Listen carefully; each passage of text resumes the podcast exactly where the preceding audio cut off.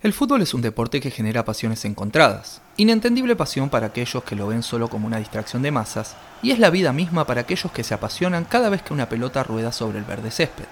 El fútbol suele ser un reflejo de la realidad social y envuelve dentro de sí muchas cosas que escapan al deporte en sí mismo.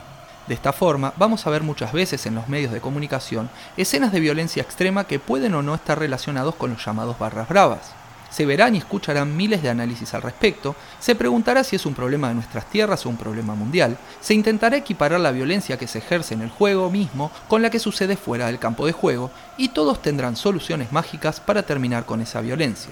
Pero el fútbol es también símbolo de unión, es ver amigos y familiares abrazarse llorando por goles hechos a miles de kilómetros, es ver a grupos de amigos y amigas de distintas edades juntarse a jugar pasionalmente sin medir consecuencias después del cansancio del trabajo semanal, es ver a niños entrenando mientras sueñan con llegar a jugar en el club de sus amores.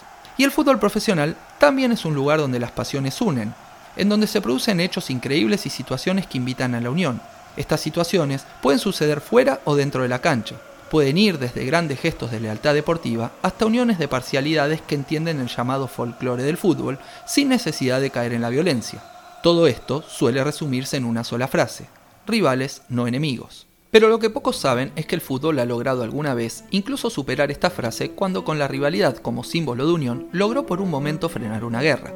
Sí, puede parecer exagerado, pero allá por 1914, cuando en Europa se enfrentaban en la sangrienta Primera Guerra Mundial, la Navidad y el fútbol lograron frenar aquella matanza feroz, al menos por un rato. Tratemos de situarnos en ese contexto para entender los hechos. Aquella guerra, que ambos bandos creían poder ganar de forma rápida, se había estancado en las trincheras en donde las balas enemigas mataban tanto como las enfermedades propias, donde el hambre y el hacinamiento acechaban.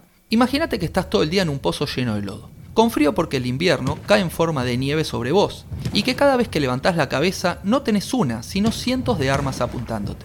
En ese pozo llueve tanta agua como bombas, hay cientos de enfermos y muertos a tu alrededor, y tus amigos y seres queridos están muy lejos. Estás peleando una guerra que crees tuya, pero que es por intereses de gente que no se parece en nada a vos. Incluso los que te disparan y a los que vos le disparás tienen vidas y trabajos muy similares a los tuyos. La Navidad se acerca, estás lejos de casa y la emotividad te invade. Pero mirás alrededor y solo ves muerte. Desde el lado británico mirás con cuidados a las trincheras alemanas.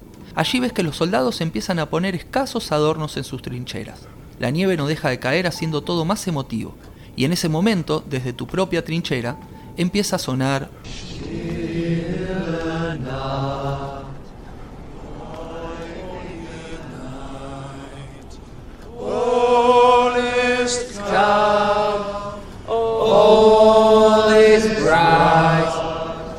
Esa noche, los alemanes piden a gritos una tregua, prometen no disparar si los ingleses no lo hacen, y se animan a salir de sus trincheras para improvisar fogones donde cantan con una felicidad inusual.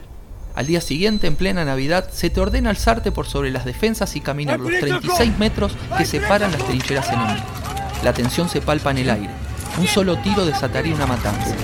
Y vos estás ahí, caminando hacia esa trinchera desde donde te estuvieron intentando matar durante muchos meses. Estás ahí confiando en una tregua propuesta por el enemigo. Todos se apuntan, pero nadie dispara. Y de repente, mientras en otras partes se sigue combatiendo, allí donde estás vos, los enemigos se convierten en rivales y comienza a rodar un balón de fútbol. No es una obra literaria de lo que hablamos, aunque más tarde tomaría también esa forma. Hablamos de historia, de la historia que entre otros nos cuenta el soldado británico Willie Losby, en una carta enviada a su madre desde el frente. Este es el soldado encargado de pactar personalmente la tregua con los alemanes. También nos confirma esta historia el general británico Walter Congreve, quien tuvo la oportunidad de hablar con sus subordinados del hecho y quien nos cuenta que la tregua no fue solo futbolística. Nos dice al respecto, ha pasado algo extraordinario. Esta mañana un alemán gritó que quería una tregua de un día. Así que, con mucha cautela, uno de nuestros hombres se levantó por encima del parapeto y vio como un alemán hacía lo mismo. Uno de mis informantes me dijo que había podido fumarse un cigarrillo con el mejor tirador del ejército alemán, quien no tenía más de 18 años, pero ya había matado más hombres que otros 12 soldados juntos. En cuanto al fútbol, según los relatos son varios los partidos jugados.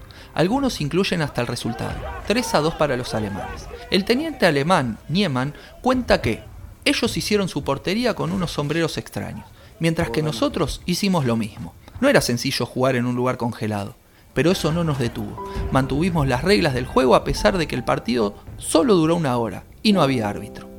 De esta forma, ese deporte que tantas pasiones despierta en el mundo, escribió uno de sus capítulos más épicos, logrando esta vez frenar, aunque sea por un rato, una de las guerras más sangrientas que sufrió la humanidad.